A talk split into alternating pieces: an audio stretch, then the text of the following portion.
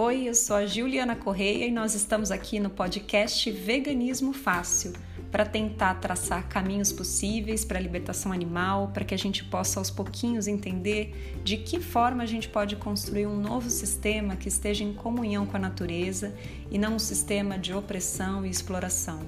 E eu garanto para você que praticar o veganismo é mais fácil do que você imagina. Aqui você vai encontrar várias dicas para te auxiliar na sua transição e também reflexões sobre esse movimento necessário e revolucionário que é o veganismo. Sejam todos muito bem-vindos. E hoje o assunto é zoológico. É compreensível o desejo de mães e pais de levar os seus filhos e filhas para conhecer os animais são os nossos pais que nos apresentam num primeiro momento o mundo, seus encantos e suas belezas.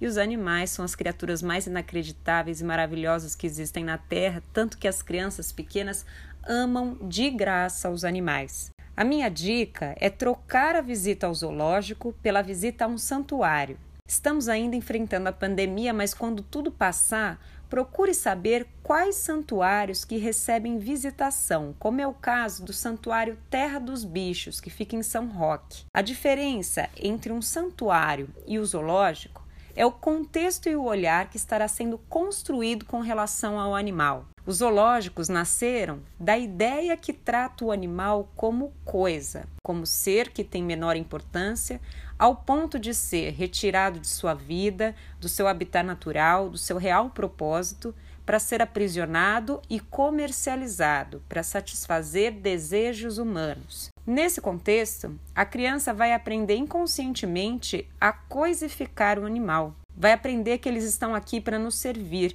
que temos o direito de possuí-los. Agora, fazendo um exercício de empatia, você já imaginou como seria um zoológico feito com seres humanos retirados das suas casas ou dos seus lares, de sua liberdade, para serem enclausurados com o objetivo de satisfazer a curiosidade de outros humanos? Pois acredite, isso já aconteceu. Se chamavam zoológicos humanos que eram exposições públicas de seres humanos considerados exóticos e primitivos, e ocorreram entre os séculos 17 e 20. O mundo gira, se transforma, graças a Deus, e isso hoje seria muito absurdo perante os direitos humanos.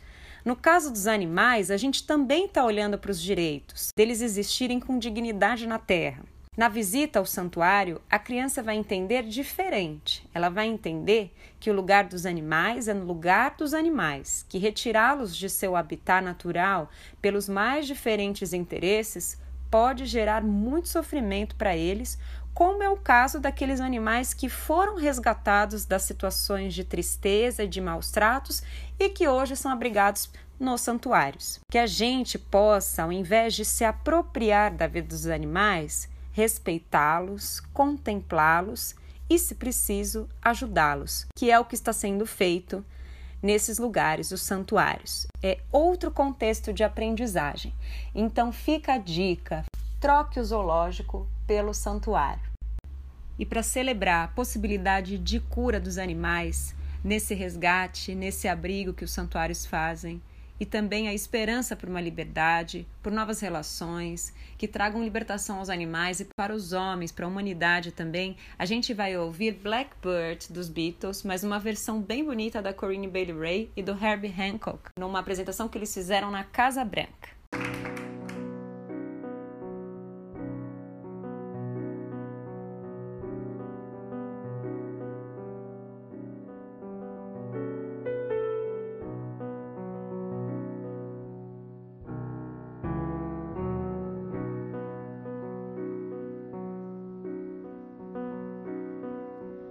Blackbird singing in the dead of night.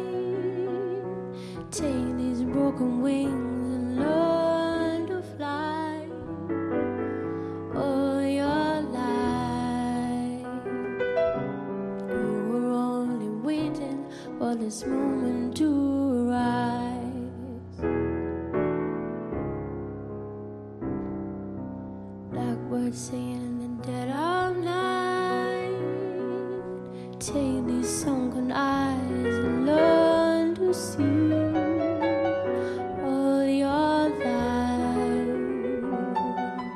You were only waiting for this moment to be free. Blackbird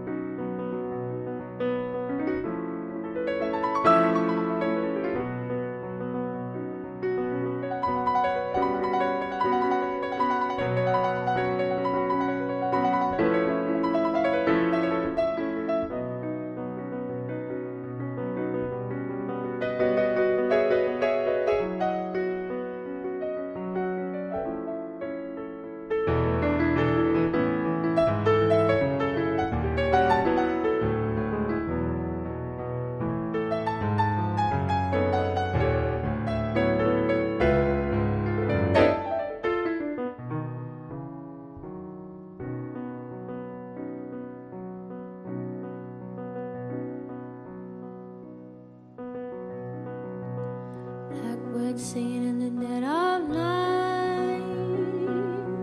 Take these broken wings and learn to fly. All your life,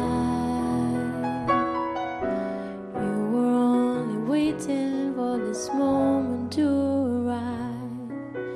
You were only waiting for this moment to